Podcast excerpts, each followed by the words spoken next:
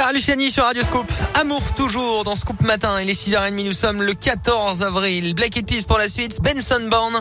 La minute écho de Jean-Baptiste Giron. Encore la météo après l'actu avec vous, Colin Cotte. Voici le journal complet. Colin, bonjour. Bonjour Alexis. Bonjour à tous. Et à la une, cet incendie hier après-midi à Courpierre, à l'est de Clermont. Une voiture a pris feu place de la cité administrative. Il se trouve que le véhicule était garé au pied d'un immeuble.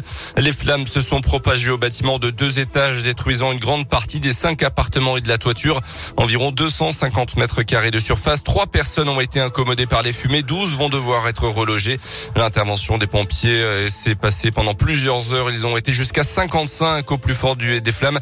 20 engins ont également été euh, mobilisés. Le CCAS de Clermont fait peau neuve. Les locaux du centre communal d'action sociale situé en centre-ville en face de la poste Saint-Éloi ont été entièrement réaménagés. Plus d'un an et 750 000 euros ont été nécessaires pour repenser les lieux avec une nouvelle entrée notamment.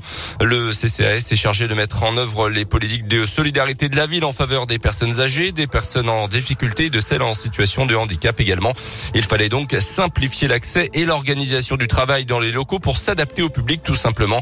Roxane Pelletier, la directrice des solidarités au CCAS de Clermont. Avant, les personnes se présentaient au CCAS et trouvaient face à elles des bureaux qui étaient pas forcément adaptés, qui manquaient de confidentialité, qui étaient très vieux, alors qu'on a quand même un accueil qui a plus de 25 000 passages par an. Donc on a revu la coquille pour qu'elle soit plus agréable, plus lumineuse, et nous avons changé en conséquence nos manières d'accueillir. Il y a un agent qui se présente à elles dès qu'elles franchissent la porte pour connaître le motif de leur venue et ensuite réorienter selon les différents bureaux que nous avons. Donc soit des bureaux parce que c'est un accueil court, soit un accueil long parce que c'est un rendez-vous avec un travailleur social où il y a des démarches administratives à faire.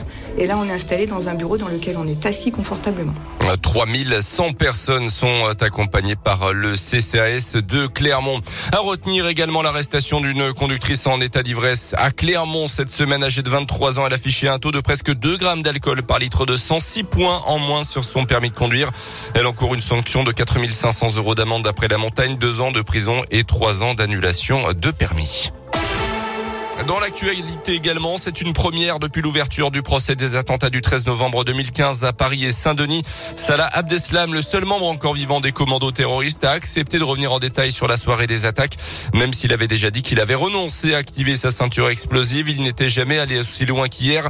Il l'assurait donc, euh, l'accusé a donc assuré s'être rendu ce soir-là dans un bar de Paris repéré à l'avance et avoir donc renoncé à se faire exploser, mais pas par peur, mais par humanité pour les jeunes en train de faire la fête selon ses explications.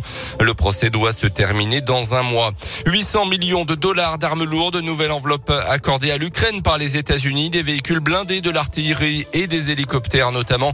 Hier, le président ukrainien Volodymyr Zelensky s'est dit déçu et blessé de la part d'Emmanuel Macron qui ne parle pas de génocide en cours de la part des Russes, un terme employé par Joe Biden et le premier ministre canadien hier. Un cessez-le-feu humanitaire est d'ailleurs pour l'instant impossible en Ukraine, a reconnu l'Organisation des Nations Unies.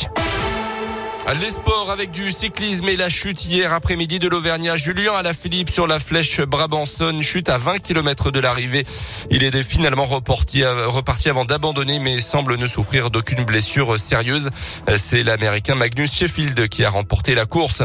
En foot, qualification hier de Manchester City de Liverpool pour les demi-finales de la Ligue des Champions. Ces deux clubs rejoignent le Real Madrid et Villarreal.